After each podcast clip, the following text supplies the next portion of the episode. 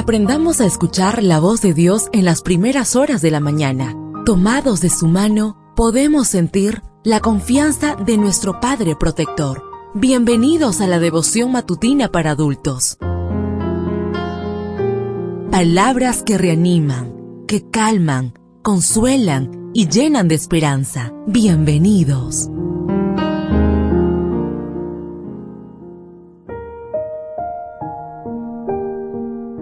Apreciado amigo, apreciada amiga, qué bendición poder saludarte hoy, 23 de septiembre. Recuerda, soy tu amigo Roberto Navarro y traigo para ti el devocional para esta mañana que lleva por título Se levantarán los edificios destruidos. La lectura bíblica la encontramos en el libro de Isaías, capítulo 61, versículo 4. Se reconstruirán las viejas ruinas, se levantarán los edificios destruidos hace mucho y se repararán las ciudades en ruinas.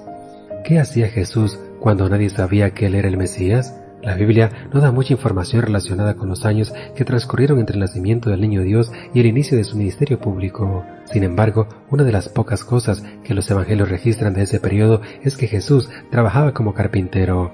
Así lo expresa Marcos 6.3.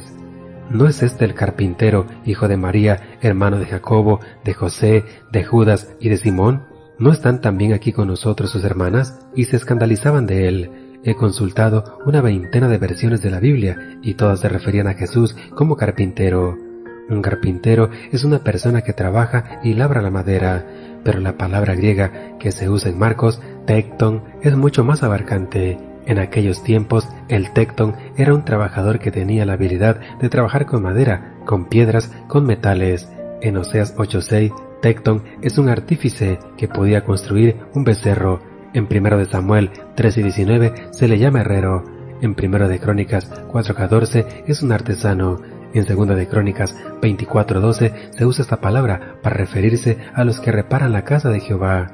Al aplicar esa palabra a Jesús, el Evangelio lo quiere presentar como un personaje hábil capaz de trabajar con cualquier material de construcción.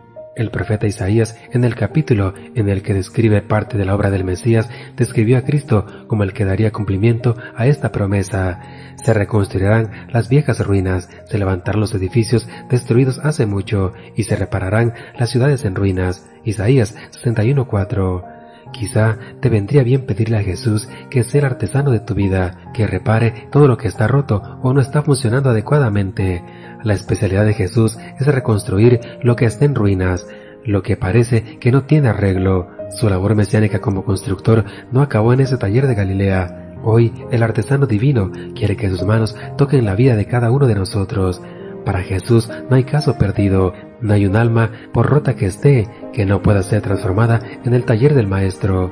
Si el pecado ha hecho de ti un edificio destruido, hoy el artesano celestial está listo para volver a edificarte. Deseo que el Señor derrame abundantes bendiciones en tu vida y recuerda, mañana tenemos una cita en este mismo lugar, en la matutina para adultos.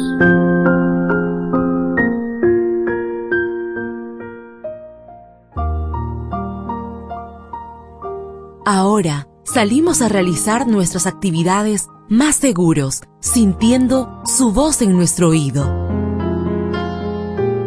La devoción matutina para adultos es producida y realizada por Canaan Seventh Day Adventist Church and DR Ministries.